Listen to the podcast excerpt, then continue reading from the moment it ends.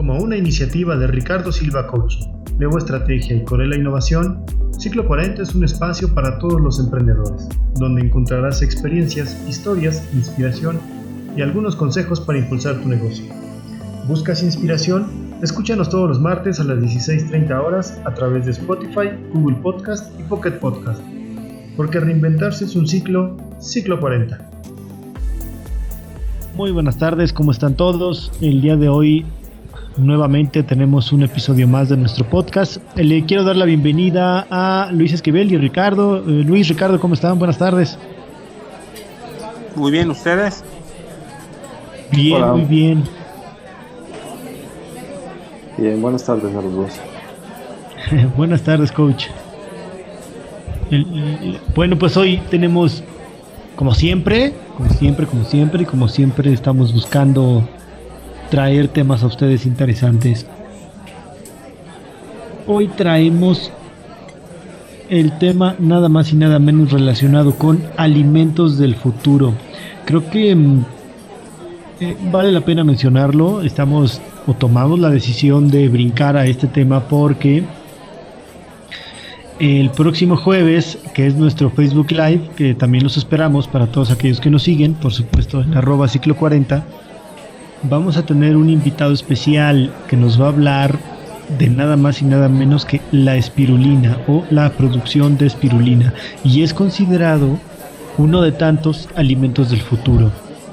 Eh, y pues nada, quiero abrir el, diálogo, quiero abrir el debate para Ricardo y para con Luis. Eh, ¿Ustedes qué opinan? Hablemos hoy de alimentos del futuro. ¿Qué Ricardo? Este, Miguel? ¿Cómo están?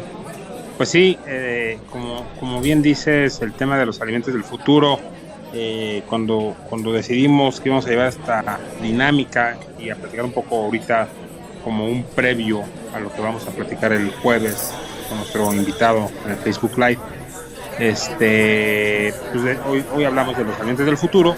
Si bien la espirulina, entrando en materia, la espirulina no es algo nuevo ni algo que estemos conociendo hoy, sí está considerado eh, un alimento del futuro. Dentro de los 50 alimentos del futuro, este, del que habla la FAO y la World Wide Foundation, hablan que uno de los alimentos del futuro, de los 50 alimentos del futuro, este, es, eh, son las algas y obviamente sabemos que la espirulina es una de las algas. Habría que ver, entre más en detalle y obviamente los expertos nos podrán platicar. Pero yo nomás pongo como un preámbulo, si están de acuerdo, y de ahí arrancamos para que eh, buen Ricardo también nos dé su punto de vista. Creo que uno de los grandes retos que tenemos como, población, como, sociedades, cómo le vas a dar alimento a una población que hoy son 7 mil millones, ¿no? Que, y para el 2050 se esperan 9.700 millones de personas y nada más en, 2000, en el año 2100 vamos a esperar a 11 mil millones de personas. Este es uno de los grandes retos, ¿no? Creo que algo que, que, a mí me gustaría escuchar su punto de vista es cómo le haces, cómo creas alimentos del futuro y luego lo vamos a ir aterrizando hacia la idea del negocio, obviamente tú que nos estás escuchando, es cómo le haces, cómo hay, cómo esos alimentos del futuro eh, se alinean con un crecimiento, eh, con ese crecimiento demográfico que les menciono, ¿no? Con el cambio climático, conflictos, crisis y desastres naturales con nutrición y salud, solo por mencionar algunas cosas. O sea, ¿cómo, cómo los alimentos del futuro van a responder a estas tendencias mundiales hoy por hoy sucediendo y que van a irse acrecentando durante los años? No sé, con este preámbulo que pongo, eh, Ricardo, ¿tú qué opinas? Pues a mí me gustaría evocar eh, primero cuando, cuando hablamos del futuro es algo que a mí me, llama la, atención y siempre me ha parecido un tema eh, inquietante, ¿no? Podría decir apasionante, pero creo que es un poco más inquietante. Y siempre en estos temas eh, me viene a la mente una vez que fui a una conferencia en centro, o sea, donde he dado clase por algún tiempo, y justo al principio, cuando estaba yo llegando ahí, me invitaron a una conferencia de una cosa que se llama el Instituto del Futuro, justamente, ¿no? que está en California.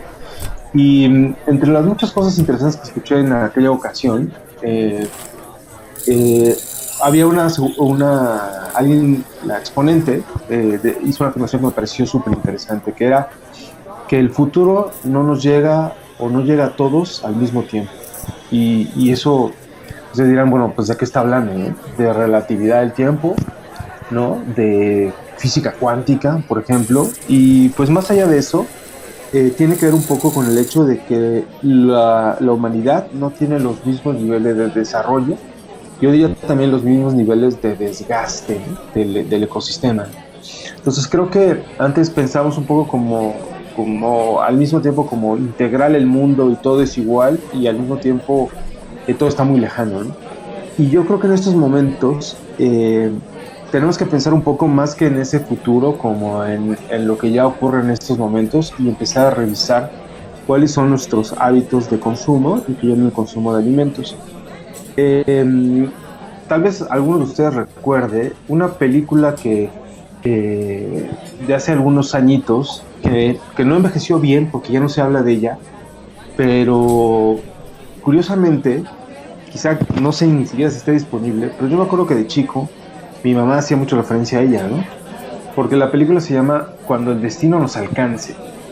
Y justamente hablaba de este tema, ¿no? No sé si alguno de ustedes lo recuerde pero hablaba de este tema. Y, lo más curioso es que está ubicada en el futuro, es una película de 1973, o sea, vieja, pero no tan vieja como yo, y que hablaba del futuro, en, curiosamente en el año 2020, este, 2022, ¿no? Es decir, en el próximo año. Y de lo que hablaba es básicamente de que no había alimentos, de que el agua estaba... Eh, restringida, es decir, apenas se almacenaba en, garrafas, ¿no? En, en, las casas, y solamente había dos, dos, alimentos, ¿no? Uno que le llamaban el solent rojo y el otro que era el solent amarillo.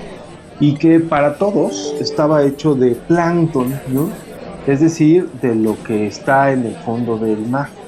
Entonces eso nos lleva también un tema a, primero a que este futuro, eh, en, cierta forma, en cierta forma, no es así, es decir, hay algunos lugares donde la disponibilidad de alimentos e incluso de agua es muy limitada, de agua potable, y hay otros donde hay abundancia y exceso de alimentos, ¿no? donde los alimentos se tiran. En esta pandemia en particular se ha, se ha modificado esto, ¿no? porque nos hemos dado cuenta de que hay cosas muy elementales que tenemos que cuidar, entre ellas la alimentación. Y en los años recientes ha habido tendencias muy interesantes a, a a llevarnos a modificar nuestros hábitos de consumo y de alimentación. Eh, para, empezar, creo que lo que llevaba a este desastre en la película era básicamente la, este, pues la, el calentamiento global causado por la industrialización, ¿no? Y en eso no está tan perdido, ¿no? O sea, ya andamos en ese rollo. Incluso, por ejemplo, hoy, que es, un, es lunes, pues está esa famosa práctica que tal vez también lo ha escuchado, que se llama el día sin carne, ¿no? El lunes sin carne ¿Por qué? Porque eh, se, ha, se, ha, observado que el, el, la alimentación basada en carne, en reses eh, principalmente, ha llevado a una contaminación. No solamente porque, por, por, el hecho de que, de que las reses producen eh, gas metano, ¿no? Y eso es un, es, un, es un elemento contaminante. Y la segunda, porque se utilizan grandes espacios, praderas, ¿no? O espacios para alimentación de los animales y que se va sustituyendo por otro tipo de vegetación y se va volviendo más plano el, planeta. Entonces los incentivos son esos, ¿no? Ahora son, creo que son diferentes. Creo que se pensaba que no iba a haber alimentos, como que se iba a acabar el mundo, y resulta que, bueno, en cierta forma sí, sí, sí hay, hay efectos muy nocivos de la alimentación, pero sí es importante sustituir la alimentación. Y en, y en eso nos ponen varios escenarios, ¿no? Hay iniciativas, por ejemplo, que dicen, bueno, vamos a alimentarnos, esto que se llama eh, alimentación comida basada en, vegetales, ¿no? que es lo que eh, en, estos tiempos se, le llama veganismo, eh, o vegetarianismo o veganismo, pero el, veganismo no, el vegetarianismo todavía consume algunos alimentos de origen animal, entonces es basado en animal. Otras cosas, por ejemplo, es el del consumo local, ¿no? diciendo, trata de consumir, pero consume las cosas que son más bien de tu región, ¿no? Eh, uno de los, digamos, de las tendencias contrarias a esta es la de la de tratar de tener todo disponible, ¿no? Que vayas al súper y encuentres fruta y fruta, verdura y, carne de todos lados. Diciendo, bueno, eso también tiene un impacto. Trasladar los alimentos de un lado para otro, refrigerarlos, eso tiene un impacto muy alto. Entonces hay que eso de llevarnos a los alimentos que están disponibles. En la ciudad nos cuesta mucho trabajo, pero llevarlos de la ciudad a, la, a tu mesa, ¿no? a las zonas cercanas. Yo trato de, de, hacerlo y en mi casa lo hacemos ahora, ¿no? Eh, eh, buscamos, por ejemplo, eh, que nos traigan de Xochimilco los alimentos, ¿no? Donde una organización de productores lo traiga directo hacia acá, ¿no? Sin, llevarlo al súper, ¿no? Simplemente un día a la semana le pedimos, nos metemos en la ruta y, traemos, ¿no? Y nos entregan todos sin empaques, lo bajamos nuestras, nuestras bolsas reutilizables y lo subimos, ¿no? Entonces eso nos empieza, esa es una tendencia, pero hay muchas más, ¿no? Hay muchas más que, que, nos van diciendo trata de consumir. Y en estas caen el uso, por ejemplo, del plancton, o, del, o digamos los vegetales marinos, ¿no? donde caen las algas, y este, entre ellas la alga espirulina, pero no es la única. Y, eh, y el hecho de usar otras alternativas, como por ejemplo los insectos, por ejemplo, eh, otras, otras, eh, otras, digamos, prácticas de consumo un poco más antiguo, ¿no?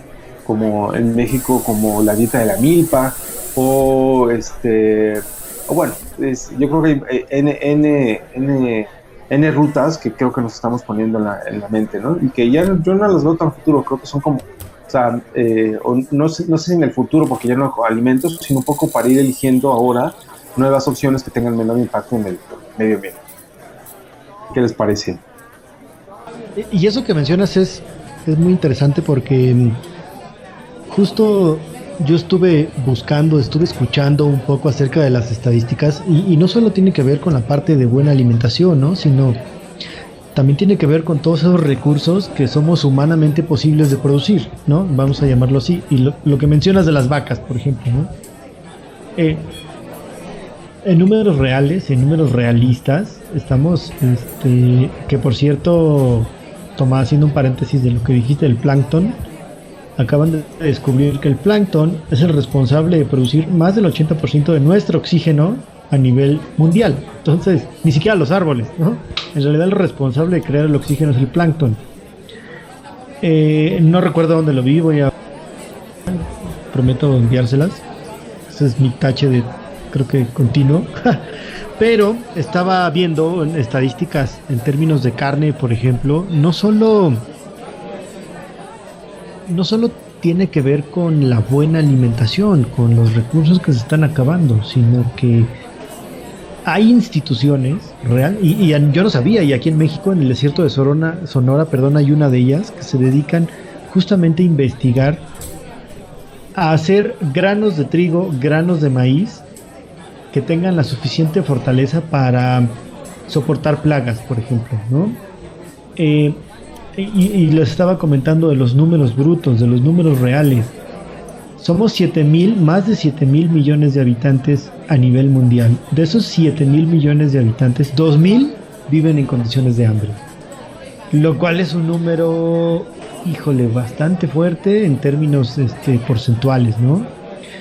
Eh, esa es una opción, ¿no? La parte de... Y creo que estamos hablando el día de hoy de, esta parte de alimentos del futuro porque descubrimos que industrialmente el ser humano no tiene la capacidad aún de poder alimentar a los 7 mil millones de habitantes. Su producción de trigo, su producción de maíz, la producción de carne, la producción de, la producción de todos los alimentos que consumimos, no es suficiente para alimentarlos. Por eso se volteó un poco a la parte de, alimentos del futuro, ¿no? ¿Qué alimentos tenemos a nuestro alcance que son lo suficientemente nutritivos, lo suficientemente eh, eh, proteínicamente altos, pues para darnos esos requerimientos energéticos que necesitamos? Creo que es un tema súper interesante que la verdad no habíamos retomado, pero ya que me puse a investigar un poquito, está de wow, ¿no?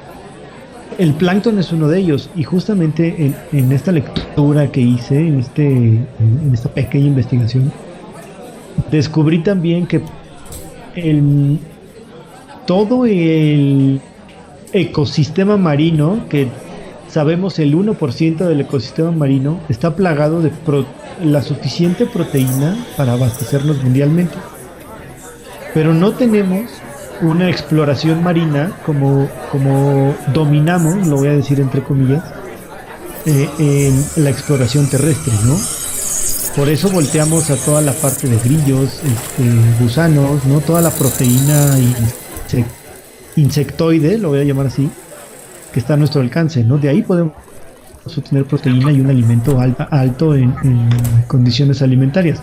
Se usa para mitigar algunos países con, con riesgos altos de hambruna, ¿no? En términos en alimentos para niños. Entonces, es un tema súper, súper interesante. Este, que sin duda valdría la pena explorar más a fondo. Y, y, y, haciendo como ir cerrando un poco el tema, pues la espirulina no es nueva, como bien menciona Luis. Nuestros antepasados la cultivaban en el lago de Texcoco, ¿no? Este, partiendo de ahí, o la espirulina ya la usábamos nosotros para, para alimentarnos. Este, íbamos a construir un aeropuerto encima, ya no, todas maneras sigue seco el lago de Texcoco, pero este, pero creo que es, importante retomar, es importante retomar todos esos descubrimientos. No sé qué opinen, muy muy interesante el tema. Sí, de acuerdo, es un poco tomando lo que dice Miguel, lo que dice Ricardo, es es regresar a nuestros orígenes. Creo que ese alimento, ya sea futuro en 50, en 100 años o el futuro en las próximas horas, si lo queremos ver así, sin entrar en temas este, científicos del futuro, pero este, mucho es regresar a nuestros orígenes, nuestros alimentos del futuro, que por eso ahí eh, concuerdo con Ricardo, es, es, relativo al futuro, ¿no? O sea, hay cosas que ya se están dando, o sea, ya se dieron, ¿no? Y, y regresar a los alimentos de hace más de 100, 200, 300 años, pues bueno, es muy interesante, ¿no? Es regresar a nuestros orígenes. Y en esta parte que comentábamos es la espirulina, así como otros alimentos del futuro, no nomás están compitiendo con otros productos de consumo, sino con energías que usan espacio. Pero regresando a la parte en específico de la espirulina, es muy interesante. Ahora es cómo, cómo, se ha, cómo ha evolucionado la espirulina en el modelo de negocio. ¿Qué voy? Y cómo planteo la pregunta, ¿no? Como para ir bajando esto al emprendimiento que vamos a presentar el próximo jueves. Es cómo un producto que tiene más de 200 años, o muchísimo más, me queda claro, este, lo haces negocio, ¿no? ¿Cómo, cómo, cómo comunicas los beneficios este, en esta tendencia de consumo como ha venido cambiando y ahora más con la pandemia, como mencionó Ricardo en su intervención, es ¿cómo haces de la espirulina un negocio? Esa es la pregunta que yo planteo, o sea, ¿cómo lo hacen?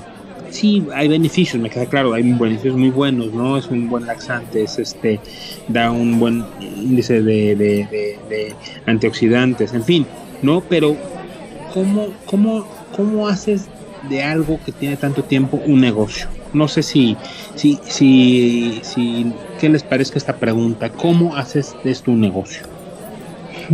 Yo tengo la, la verdad es que sí, sí, sí me queda, me queda la duda, no, no lo tengo tan claro, ¿no? Yo, yo lo consulté con, con una experta y conocedora de alimentos, tanto de la industria alimenticia como de las nuevas prácticas de, alimentación sustentable. Y me decía, no, bueno, es que la espirulina tiene 25 años de ser el alimento del futuro y y pues no se aterriza, ¿no? Y, yo busqué algunas experiencias de consumo a mi alcance y por ejemplo encontré un jugo de, de fruta que lleva la espirulina en un negocio, ¿no? De, que, busca ser sano. Busqué el uso de espirulina azul para pintar bebidas, por ejemplo el famoso unicornio, o para pintar waffles, o para los cereales, ¿no? pero lo, lo, vi un poco, digamos, marginal todavía, ¿no? O sea, como un elemento más, ¿no? Con, con esto, esta, esta, múltiple lista de beneficios que, que, encontramos y que mencionó también Miguel, ¿no? Este, eh, por ahí encontré algo acerca de las células madre y, y, la verdad me pareció interesante, pero yo creo que me parece que como cualquier otro, otro negocio habría que hacer un análisis, ¿no?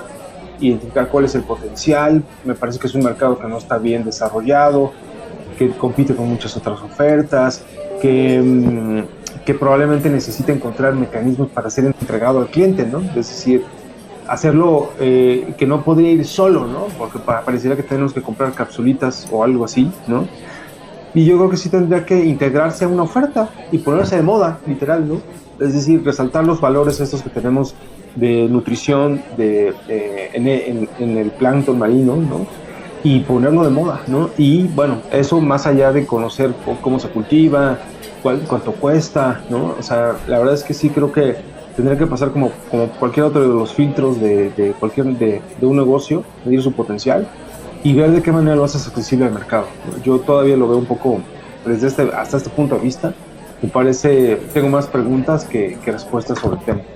Sí, fíjate que mm, eh, bueno, yo he tenido platicar, he tenido, perdón, la oportunidad de platicar con, con el, nuestro emprendimiento del día jueves, que no se los queremos adelantar porque en realidad queremos que, nos puedan ver el día jueves, va a estar muy interesante. Em, y es, es, un tema muy interesante porque si, por ejemplo, para producir ese tipo de algas, ¿no? La, la espirulina es una alga, necesita ciertas condiciones de temperatura, de humedad del agua pues, a cierta salinidad, ¿no? En caso de, de bueno, hay, creo que hay la parte dulce y hay parte salada, entonces el agua tiene que tener ciertas características.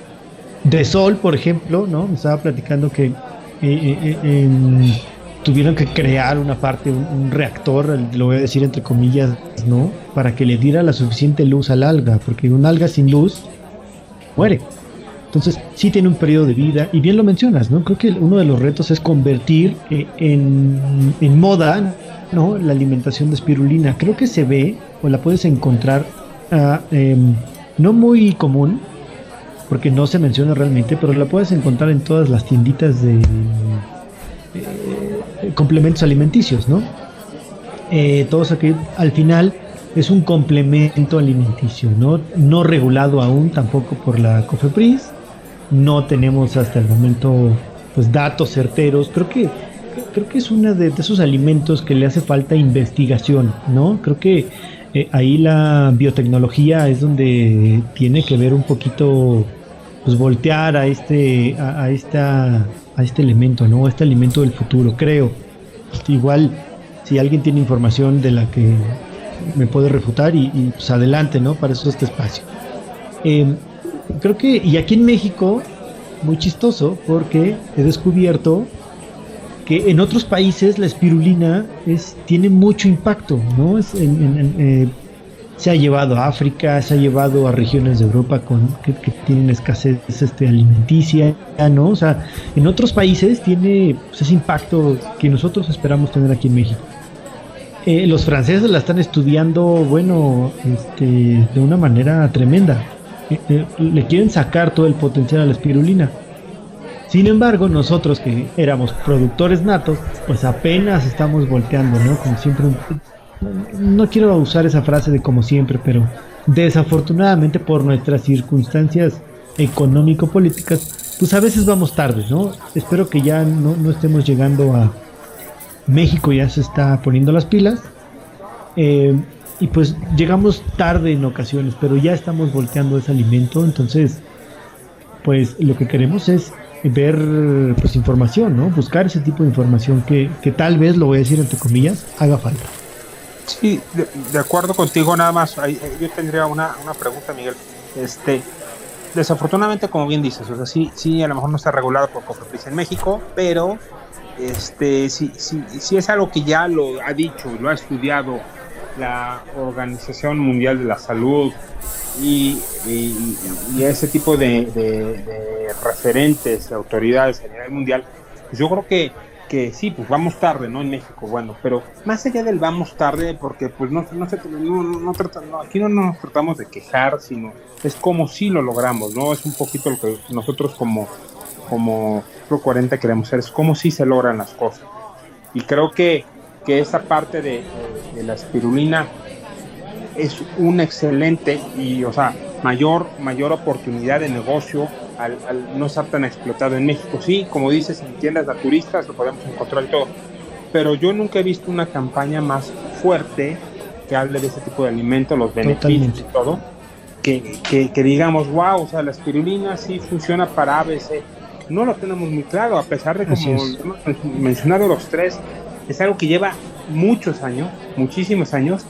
Yo he visto igual cápsulas de espirulina y todo, pero pues no sé si esté estigmatizado que, pero como negocio, a lo mejor, bueno, no a lo mejor, y eso se ha visto afectado como negocio.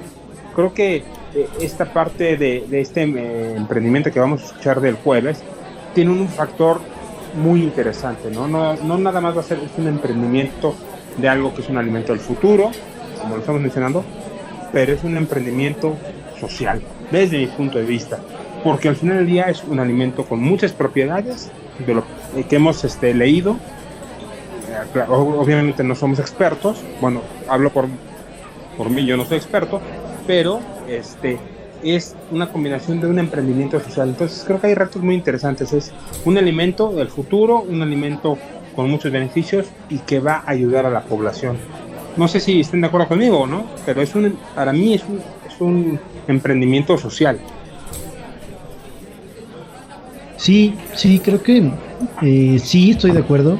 Sí, porque además va enfocado a erradicar el hambre, ¿no? Creo que eh, uno de sus principales objetivos de la espirulina es erradicar el hambre. Entonces, eh, creo que sí, de, acuerdo con, el tema de, de, que es un emprendimiento social. Y un poco, em, pues viendo un poco de estadísticas, eh, la espirulina tiene dos grandes beneficios. Una, puedes producirla todo el año, solo necesitas cantidades enormes de sol. Y pues creo que la gran mayoría del tiempo tenemos sol, al menos aquí en México. Y la otra es que em, se estima que para el año 2020, perdón, 2021, estamos en el 2020, más bien cuando finalice el 2020, si es correcto, la espirulina haya crecido tres veces su producción. Entonces, si es un negocio que está creciendo, es un negocio en auge. Eh, insisto, creo que hay otros países que la ven más, o sea, que están volteando más a este superalimento. Em, y a nosotros ahora lo estamos viendo, ¿no? Y creo que nos podemos convertir en esos grandes exportadores de espirulina. No sé qué opinan. Pues sí, yo, yo la verdad es que creo que eh, si, es, si es así, lo que, lo que tendríamos que hacer es primero hacer la difusión sobre sus beneficios y luego eh, ponerla en, la agenda, digamos, de, los posibles eh, negocios atractivos, ¿no? Este, puede ser que su crecimiento sea muy amplio, pero la base es pequeña, entonces, digo, creo, que, creo que el tema ahí es un poco necesita exposición, ¿no? Y yo la verdad es que sí lo veo como un potencial, aunque creo que todavía hay muchas, muchas alternativas, ¿no? incluso en la alimentación. Creo que los hábitos de consumo para conservar los, eh, los actuales, eh, creo que todavía tienen mucho campo, ¿no? Si, si modificamos las malas prácticas. Y esto tiene que hacerse gradualmente, como cualquier otra cosa, ¿no? Si implica un cambio, si el cambio es ordenado y si el cambio tiene rumbo y si el cambio se hace gradual, administrado, creo que se puede lograr. Creo que ahorita todavía está muy, muy perdido por ahí, ¿no? Tanto a nivel de consumo como a, como a nivel de negocio. Creo que necesita, necesitaría tener, encontrar un, patrocinador más fuerte, incluso más fuerte que las Naciones Unidas. Si las Naciones Unidas lo pone entre una de sus prioridades, los ODRs, es la eliminación del hambre y todavía no lo vemos en nuestra, nuestra, en nuestra vida cotidiana, más que marginalmente, creo que hay mucho trabajo que hacer en esa industria. Sin duda, sin duda, es, es un tema que espero, estoy seguro que el próximo jueves podamos aclarar o este, este nuevo emprendimiento que nos acompaña nos aclare, ¿no? Creo que eh, em, ellos deben tener datos brutos y ellos deben de tener este, pues esa información de, de cuál es el crecimiento exponencial que está teniendo la espirulina a nivel negocio, ¿no? Si es un negocio rentable, eh, vale la pena evaluarlo, bien lo mencionas, ¿no? Puede estar creciendo este, la producción de espirulina, sin embargo, la base de, eh, acceso a clientes o de clientes con acceso a espirulina pues puede ser pequeña, ¿no? Tienes, tienes toda la razón. Em, estamos muy cerca de cerrar, no sé si podamos eh, dejarles a nuestros escuchas alguna conclusión con respecto a, los alimentos del futuro. Luis, no sé si quieras agregar ahí algo. Sí, este, que, que bueno, hay que tener muy en claro los alimentos del futuro, todo lo que viene y, y pensándolo en el sentido del negocio, tú que me estás escuchando, es como todo, ¿no? Es tenemos que pensar, y algo que hemos comentado aquí en este grupo es que siempre piensa en un negocio, siempre piensa en un negocio donde te ayuden varias personas, pero ahora eh, metemos un elemento más, ¿no? Piensa en un negocio donde haya una, tú apoyes, ayudes, contribuyes con la sociedad, donde no afectes eh, o afectas en lo más mínimo, en lo mínimo, perdón, el medio ambiente. Pero creo que son los grandes retos de nosotros como emprendedores, ¿no? Es cómo genera un producto que me genere un sustento de vida, porque al final del día es lo que buscamos. Pero cómo genera un producto o un emprendimiento que me genere un sustento de vida con el menor impacto posible en la tierra, porque finalmente hay que pensar, ¿no? De esa manera, desde un punto de vista, de una manera muy amplia, con el menor impacto en la tierra, con beneficio a la gente, ajá, y que tenga, que sea de largo plazo. Es como que los tres puntos que si tú nos has escuchado en los podcasts, en los jueves, de los Facebook Live, si no lo hemos dicho explícitamente, es lo que, lo que creo que un emprendimiento, creo que tienen que ser como que los pilares del emprendimiento. Esa sería mi conclusión, mi conclusión a este, este eh, podcast que estamos teniendo el día de hoy. Los esperamos el próximo jueves. Va a ser muy interesante y como bien dice Miguel, nos va, tendremos seguramente mucho más claro el tema de la espirulina. Adelante, Ricardo.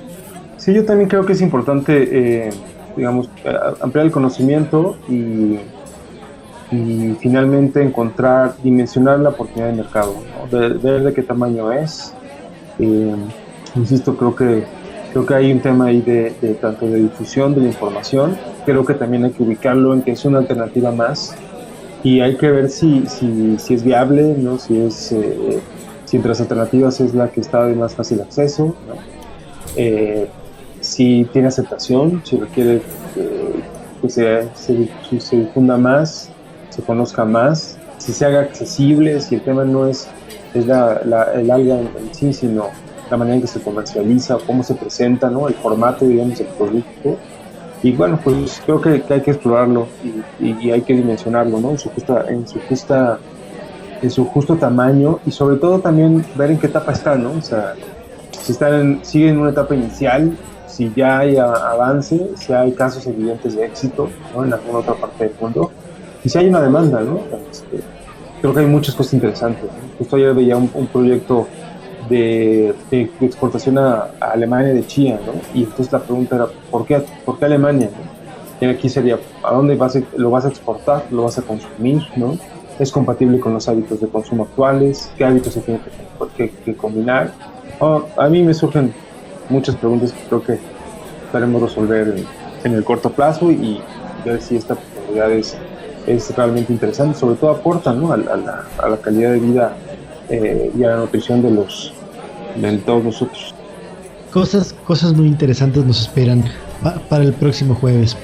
Eh, pues con esto quiero dar por cerrada nuestra sesión de, del día. Quiero agradecer por supuesto a Luis y a Ricardo, muchas gracias. Y pues escúchenos si les gusta lo que les estamos compartiendo, si les gusta lo que estamos eh, eh, pues trayendo hacia ustedes, bienvenidos sus comentarios. Recuerden que nos pueden escribir en Facebook en arroba ciclo 40mx. Y también si tienen algún tema que quieren que platiquemos, si tienen algo por ahí que este, con gusto quieren que, busquemos por ustedes y les traemos algún tema de su em, particular interés, con todo gusto también nos pueden escribir en ciclo.40mx.gmail.com. Recuerden también que si requieren o están pensando iniciar un nuevo negocio, cuenten con nosotros para poderlos apoyar y recibir esa asesoría y consultoría que tanto necesitan. Eh, muchísimas gracias Luis, muchísimas gracias Ricardo, que pasen una excelente tarde y con esto cerramos. Gracias, adiós. Chao. Adiós.